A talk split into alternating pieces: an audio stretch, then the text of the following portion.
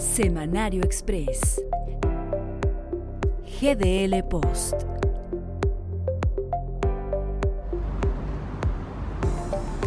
Hola, ¿cómo estás? Bienvenido al Semanario Express. Las noticias del GDL Post presentadas al estilo GDL Post, platicaditas. Soy Ramiro Marbolejo Galindo y arranquemos con la plática de hoy.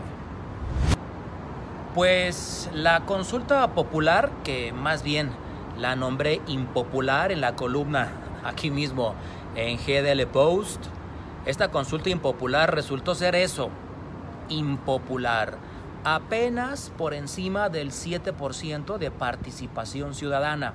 En Jalisco rebasó de panzazo el 4% de participación.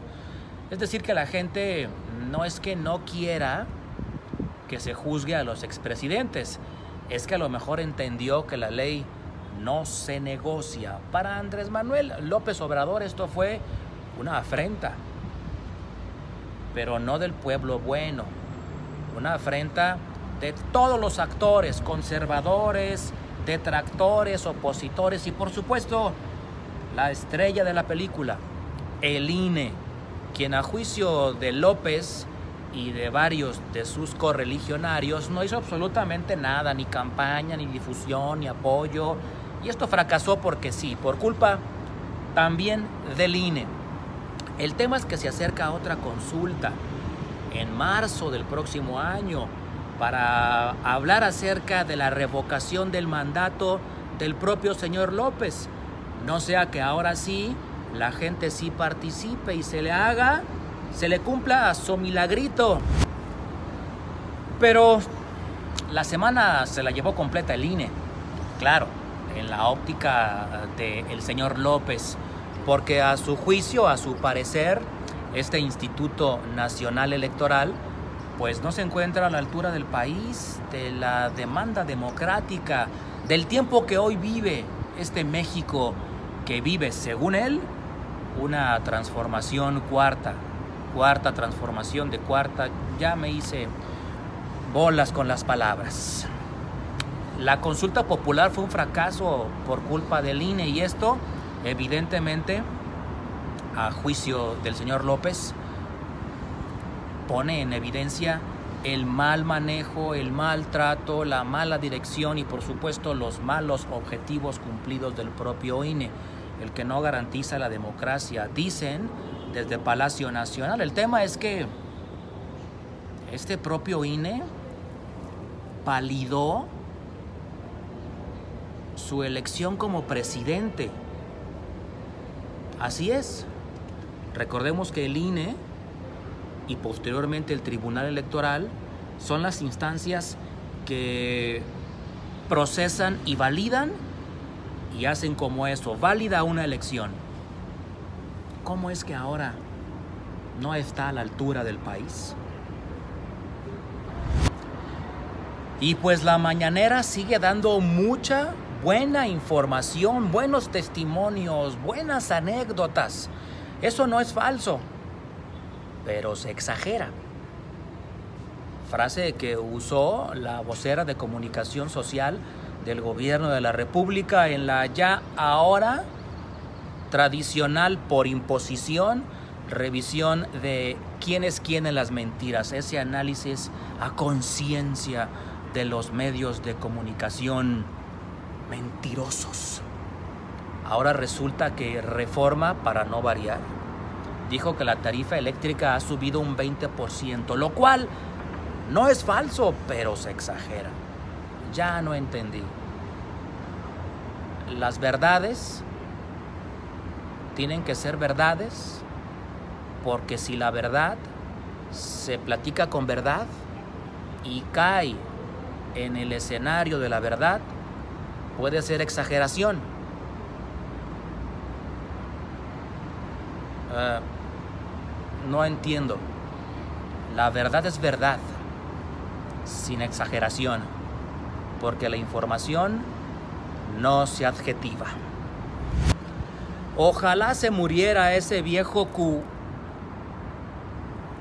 Vendedor de hules de Palacio Nacional.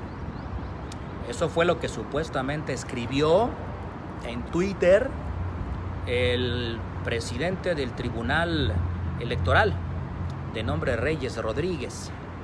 El tema es que ese tweet publicado fue eso, publicado después de que el propio Reyes Rodríguez diera de baja su cuenta.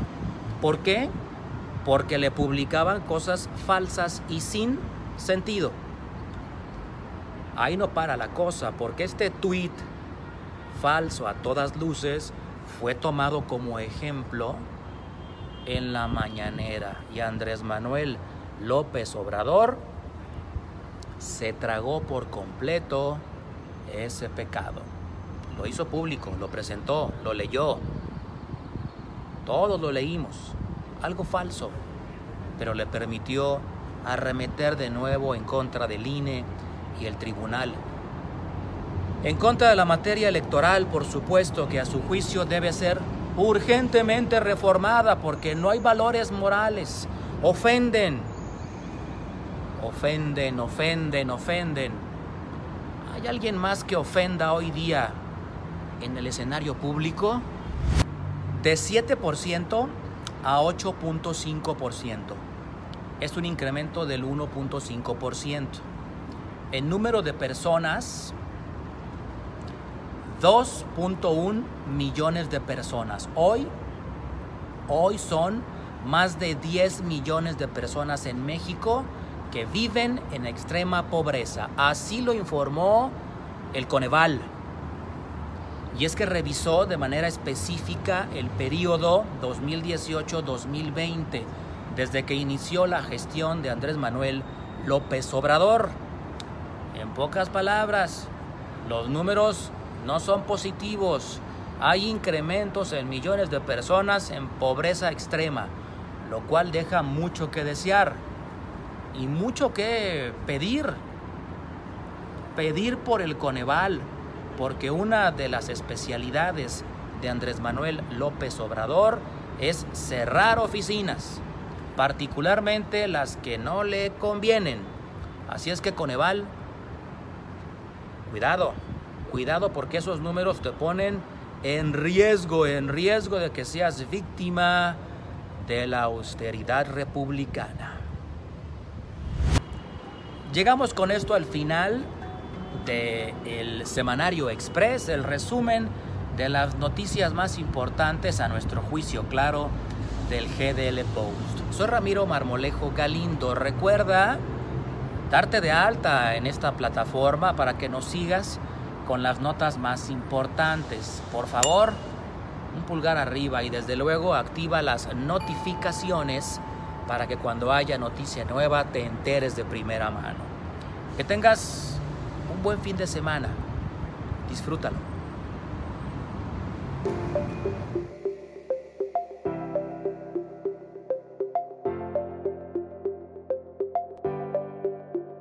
Semanario Express. GDL Post.